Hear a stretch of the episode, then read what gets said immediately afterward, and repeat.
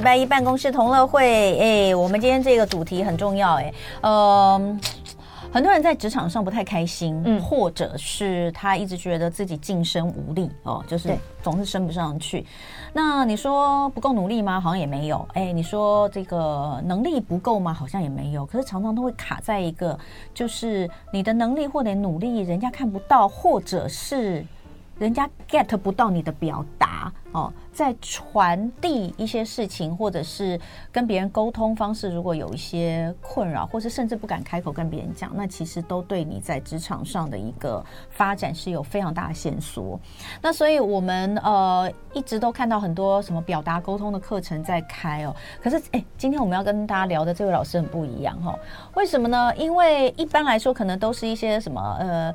真的是专业的什么沟通老师啊，在上啊。嗯、可是今天这位老师很不一样，嗯、我都在想，你是在教大家幽默感是最重要的事吗？不知道是不是、欸？哎，哎，我们来看到这一位呢，他是呃，title，我这边看到的 title 是脱口秀教母，基本上就是一位脱脱口秀演员，演员对，已经有长达十多年的表演经验了。那脱口秀其实在这几年台湾突然间很红爆红，但其实有一群人早就已经。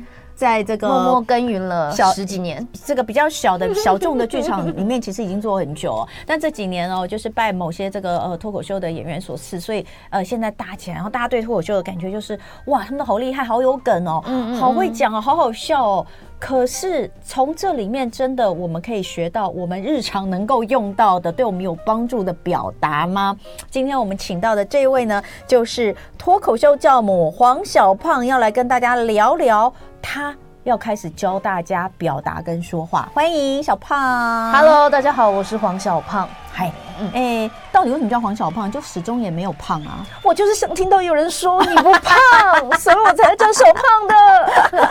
好，呃，小胖现在呃有一个呃，就是他的课程现在正在募资当中了。好，那比较有意思的是。你先来讲一下自己好了，就是一开始怎么会想要成为脱口秀的演员，然后多久了？那为什么现在会开始想要教大家表达课？其实我做脱口秀已经十三年了，对，五岁就出道了。真的，现在的要讲了，现在的幼稚园真的非常多元哈。这个是这个教的东西呢，都让孩子也能够适性发展。对对对，对，所以呢，呃，做这十三年来，我从脱口秀上面拿到了很多的养分。一开始为什么会想要参加，是因为我想要当演员。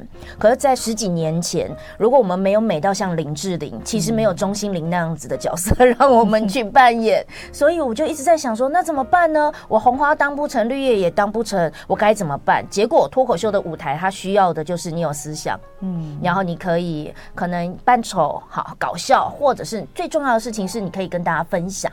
那对我而言呢，好，如果我不会，呃，我没有没有一个出路让我去演，那没关系，我去想我要怎么编剧，因为脱口秀是自编自导自演。那其实我在剧场的呃经验算是蛮丰富的，所以我有导演的能力，我有演员的能力，我就没有编剧。那我就跟我们的脱口秀的教父，就是全全台湾第一个推广站立喜剧，叫张硕修，我跟他学习。哦，所以其实一开始踏入这一行是因为嗯想要做演员，但不得其门而入。那 social 他觉得天哪，竟然有一个女生她想要做脱口秀。然后误打误撞，结果没想到我根本不想做脱口秀，我只想要演，然后就遇到了很多的拉扯、纠结、辛苦，才发现我过了那些呃可可可怕的地方，就是身为脱口秀演员，你必须要一个人站在舞台上，然后逗笑观众，那些很可怕，观众看着你，然后跟你讲说“你妈安内啦，你安内够醉够醉，你妈安内啦”的一些辛酸之后，哎，我从中得到养分了。然后我就想说，好，那这个养分呢，是我们怎么样把生活中的不如意，幽默的看待它的养分。那我就把它变成一个课程，哇，那这个课程经营下来也已经七八年有哦，很久了哟。对，那是这是第一次在透过募资平台来做吗？还是说线上的做？因为以前。脱口秀还不红嘛？那刚好脱口秀红的那一段时间呢，我怀孕待产带小孩。嗯，那现在呢，重新再回到职场要拼啦。然后这是第一个点，第二个点，我觉得最重要的事情是我发现太多人过得很辛苦了。如果你的表达可以从心出发的话，就是从心里面，就简单来说，脱口秀是唯一教你做自己的。嗯，所有的沟通表达课都在教你迎合别人，或者是怎么样说服别人。但只有脱口秀这个产业，它是让你就是寻找你的人设、你的思想，然后你怎么幽默的看待它。只有脱口秀。那我觉得这件事情其实以现在自媒体这么重要的时刻，未来的世代长不一样嘞，到处都是抖音哎，到处都在问你你在想什么哎。那我们脱口秀演员正好。最专长这个，所以我就决定，好，那我来募资。我想要翻转的是表达教育，让每一个人可以好好的做自己。但做自己不代表反抗叛逆，做自己是找到心里面那个闪，嗯，找到自己呃最初衷为什么会想讲这句话？因为我们常常说我没事啊，你不用管我啊，然后边哭。实际上你心里想要讲的事情是，如果你愿意怎样怎样的话，我会很开心。像这样子诸如此类的。过程都对我而言是，那我就教你，因为你不知道的事情是情感也是需要被训练的。那因为我是剧场演员嘛，所以我知道很多的剧场的游戏环节，我可以带领大家体验自己的情感。然后借此就可以知道，原来你心里想讲这句话，那你把它讲出来。因为讲，比如说讲一些爱呀，都很肉麻、很别扭。我们又不是西方文化长大的小孩，但西方文化因为他们的宗教信仰的关系，他们有好多时刻在培养你讲话。但我们台湾的小孩不是，我们台湾一开始我遇到最大的困难就是，我站在舞台上就会变成另外一个人。我好想要模仿很厉害的人，我没有办法做自己。可是像国外的人就有以自卑当人设，他叫黄西，他曾经在美国的白宫记者协会上面面对着一群那个时候性别还没有平均，所以全部都是男人，老 呃中年的呃那一群白人，然后侃侃而谈。但你以为会觉得像是呃像主持人那样很很很言笑风生，但他们不是，他是这样子呃。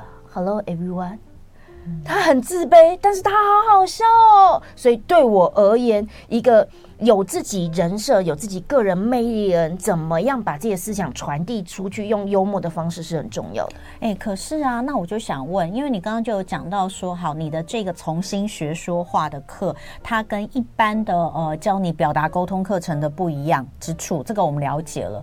可这样听起来好像表演课哦，很像。对啊，可是。表演课，那来上课的人就是哦，比如说你刚刚讲到哦，未来就自媒体的时代哦，抖音什么，那当然如果对这方面有兴趣的人，他来上这个课是非常适合。可我没有啊，我只是我只是可能一个就是不太敢讲话，或者是呃，我觉得我的人际互动，或是我在职场上跟大家呃这个沟通，跟我的长官沟通，跟我的同事好像处不太来，这对我来说是有帮助的吗？绝对有。好，那个你知道就老王卖瓜，我来讲，我是老黄。好，待会回来继续聊哦。办公室同乐会，我们今天聊聊重新学表达，很不一样的说话课，很不一样的沟通课哦。呃，请到的是脱口秀教母黄小胖。在脱口秀呢，已经呃深耕十多年的时间。呃，他刚刚有提到，就是怎么会想到呃教表达，其实已经教了七八年了，很多学生了，是，很多学生，只是现在呢，呃，扩大，希望让更多人知道啊，是所以现在募资平台上面呢，有他的课程正在募资当中。那刚刚我就讲了，那讲了半天，那不就是学表演吗？嗯。那有什么差异呢？那大家我们去报一下演员训练班不行吗？学演员也是很不错的哦。其实我还蛮鼓励大家去学呃表演这个这个这样子的游戏。为什么呢？是因为表演是一个专门让你去练习怎么样去理解人类的。只有表演课会让你理解人类，可是表演课没有去呃比较多的是探索角色，但那个角色又不是你，你要探索的是你自己啊。所以。表达跟表演之间的差别，差别就是表达是表达自己内心，就刚刚我说的自编自导自演，只有脱口秀它会帮助你自编，但表演课让你去有一个角色，有一个文本给你，你去演别人，透过演别人的过程了解自己。但我的课程呢，就是表达系统、表演课跟呃心理支持。为什么这么说？因为表演的环节，我们抽取出来跟表达最相关、跟认识自我最相关的抽取出来，就是只要是认识其他角色，你都不用管，你只要了解自己的那些课程环节，我们抽出来，然后表达就是我们会有舞台，我们会让你上舞台去分享。分享自己的人生故事，这就是表达训练。那分享自己的人生故事很重要哦，因为一堆人看着的你的时候，你的灵魂会突然归一，因为视线注目的焦点会让你突然间感觉到自己的存在感。那心理支持是我本身是一个非常内向的人，我相信很多人都会想说，什么怎么可能？就好像刚刚有聊到，我刚刚有问他啊，我就问小胖，我就说，我说像我觉得很多脱口秀演员私底下都好严肃，就是哦，那个一开机的时候，啊 这样子哦，说学逗唱样样都能来，可是一关机的时候就不讲话。然后小胖说他也是，我说那你这样哪是做自己？你这样明明就还是在表演啊！我刚刚是被骂了吗？对。我们来解释一下这件事，只是我 question 好 question，很认真的去想这个问题是很好的。对我而言呢，内向跟外向切换其实是可以做到的。也就是内向的人就是不想要说话嘛，很多心理在心里面内耗。可是该你讲话的时候，你就去争取你的话语权；不该你讲话，或你在这个场合你不想讲话，你就说起来没有关系。就好像是我，我本身私底下我就算是要让位给别人，我都不讲话，我会假装收书包，然后站起来，然后让那个人坐下来之后，哎，门打开了，我就走出去。我会假演演到整个让他不知道我其实是想让位给他，那我从下一个车厢再走进来。嗯，我就是一个会让人家觉得说，呃，私底下我，很常去吃面，人家会想说，你平常是不是心情很不好才会来吃面？我我对那个店家老板问我说，你心情很不好，因为你的脸都很苦嘛？对，我就没有讲话，然后又又臭脸臭脸的。可是谁不是这样？其实大部分的人在生活上私底下其实都不会想要给予表情跟回馈。可是当这件事情久了之后，哦，今天麦克风堵给你说，来讲话啊。说一下你的思想啊！我不会，因为你常练习什么就会变成什么。你常练习一个不讲话的人，你就会变成一个没有办法主动去拥有话语权的人。这才是我觉得最最有问题的点。哦，那我懂了。其实这一段哈，我觉得给很多人鼓励跟勇气耶，因为你刚刚已经讲了，内向跟外向你是可以做到切换的。那呃，黄小胖也说，他本人其实说真的，并不是一个外向的人，但他却可以表达得这么好，让大家听到他话觉得好有趣哦，好好笑，然后你会把注意力集中在他身上，这就是。不就是大家应该学习的嘛？就万一你觉得，因为很多人都会说，哦，我不适合做这个工作，哦，我没有办法跟他们沟通，啊，我就是要做一个工程师，因为我不善于跟人交际。但常常这个东西就限缩了你自己的发展，确实是这样。所以让大家知道说，你本身内向，你觉得你不会说话，但其实你是可以切换的，而非常好的切入点就是脱口秀的学习，嗯、对不对？或者是表演课的学习，你好像就是每一个人都有各种的面相，所以你可以切换你的面相的角色的感觉。而且我觉得很多人都拥有表演欲，哎，不是只有我，不是只有我们这种人，其实每个人都有渴望被看到这件事情。所以你只要找到合适的舞台，让你被看到，那就好啦。其实陌生人很好用哦，嗯，在陌生人面前讲话很好用，不要跟你的家人朋友聊心事。哎，很很有趣的论点，但跟家人朋友聊心事，家人朋友就心里想说要帮你解决问题，但朋友呢，呃，陌生人呢，陌生人心里想说，我不用去承担你的呃状况，但是我听你讲话，结果我就创造了一个非常好的接住跟被接住，就哎。两个都已经做得很好，那你就突然间觉得自己有存在感了。我讲了一段我的人生故事，陌生人接住了我，然后我突然想，我都不需要你帮我解决问题，我自己透过我讲话就解决了我自己的问题，然后我就带着满满的能量回去面对我的家人、我的朋友、我的工作职场，不是很好吗？所以我们要利用陌生人。嗯，好，那我们现在来看，嗯，生活场域当中表达困境有哪些？举例来说，像呃，看到。比如说有镜头看着自己的时候，就手脚发抖，然后眼神一片空白，不知道应该要应该要怎么样，甚至还会有那种呼吸会有窒息的感觉。像这样子，有可能你是面对权威者，有可能你是面对很尴尬的状况，你就会出现这些状况，这就是表达困境，嗯，紧张发抖。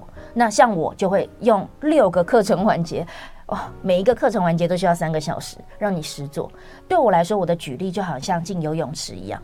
如果你还没有学会游泳，那你呢？进到游泳池，水面压力就等于视线压力，它会来自于四面八方，让你会觉得说你的背面都有人看你，然后你会觉得好像有窒息感，所以你要进到游泳池去感受这一切。对我来说，假设学表达跟学游泳是很像的生理状况，都是手脚不知道放哪里，然后会有窒息感，脑中一片空白。那学表达就不能用想象力。就要进到游泳池里里面来念练习，那游泳池应该要先学会的不是招式，应该要先学会水性，也就是爱上表达，爱上游泳。随便你怎么游，前面自由式，后面蛙式也 OK，都可以游。可是你要敢玩水，也就是说你在舞台上敢做自己，敢表现自己。那接下来我才会开始教你结构。这样讲话的结构，人家会比较想听；这样的创意会比较有有有感觉，或者是这样的情感的渲染力，会大家觉得哇，好想听进去。然后我们才能学幽默。其实幽默本身是一个大部分人都有的。我相信很多人都说什么台湾人有幽默感，不，台湾人真的有幽默感。台湾人的问题是在键盘后面就会就会。很会，很会打一些很好笑的字。但我们现在键盘合起来说，来上台啊，面对镜头啊，那所有人是 s o k 了。嗯，所以你只要解开来了，就是水性这件事情，你会发现大家都很幽默。嗯，哎，那我们就继续来讲，呃。你们的这个舞台基地叫做月半窝表达空间，其实就是月半就是小胖的胖，对不对？好，胖一点的好。月月月半窝表达空间。那从这这些年来，你其实已经帮助非常多人，然后也教了非常多学生。嗯，有没有学生能能能不能跟我们聊聊这学生实际的反馈？就是说他学到，他从这个你的课程里面去学到了的东西，对他的生活，呃，有没有一些具体的改变？甚至他自己自己个性，或是他的身心上面有没有什么改变？我的第一阶段自在自信的入门课呢，就已经可以完成了。你在舞台，你在表达的时候，你不会出现那种呃脸颊涨红啊这些状况，这些东西都可以完成。那它是一个阶段又一个阶段，最后一个阶段叫幽默高阶啊。我有一个学生，他上了幽默高阶之后，那他说对他来说，呃，他人生有一些黑历史，比如说他有信过邪教，他永远都不敢告诉别人。然后他曾经生活很苦。很困顿，他曾经拿过食物救济券，他在美国，哈，这些事情他在我的课程突然间豁然开朗，他觉得这些原来就是幽默的所谓的低打高，你其实可以开自己这部分的玩笑。什么叫做高打低？就是白人呛黑人是不是就很很苛刻？但黑人可不可以呛白人？可以。那你就是要了解既得利益，也就是说，呃，你在社会群体里面，在这件事情你的既既得利益是什么？低可以打高，所以当那个同学他说，我在这一堂课学会了用幽默的方式看待自己，这件事情不是口号，原来我是真的可以笑看我曾经入邪教这件事情，我怎么可能入邪教？但以前是羞耻，现在是一个故事，是一个养分，可以激励别人的事情，他觉得这一切很值得。这个只是幽默高阶班的一个案例，但我们这种故事天天在发生。另外一件事情就是生气，以前大家都说不要生气，生气是一件不好的事情。那我教大家拥抱情绪，生气明明就是一个好的感觉。为什么？生气会让你有原动力，会让你想要讲话。你还记得你平你平常很充满爱的时候，你可能就会觉得，哎，人家称赞你就哎哎哎。不太好意思的，你可能会很尴尬别扭。但是生气呢？生气会让你的话变大声。那我们从生气里面抽丝剥茧，你这一个人的原动力是什么？燃料是什么？然后你开始知道你的职涯规划，因为你有一些事情就是这辈子你要拿来奉献的，所以要从生气找源头啊。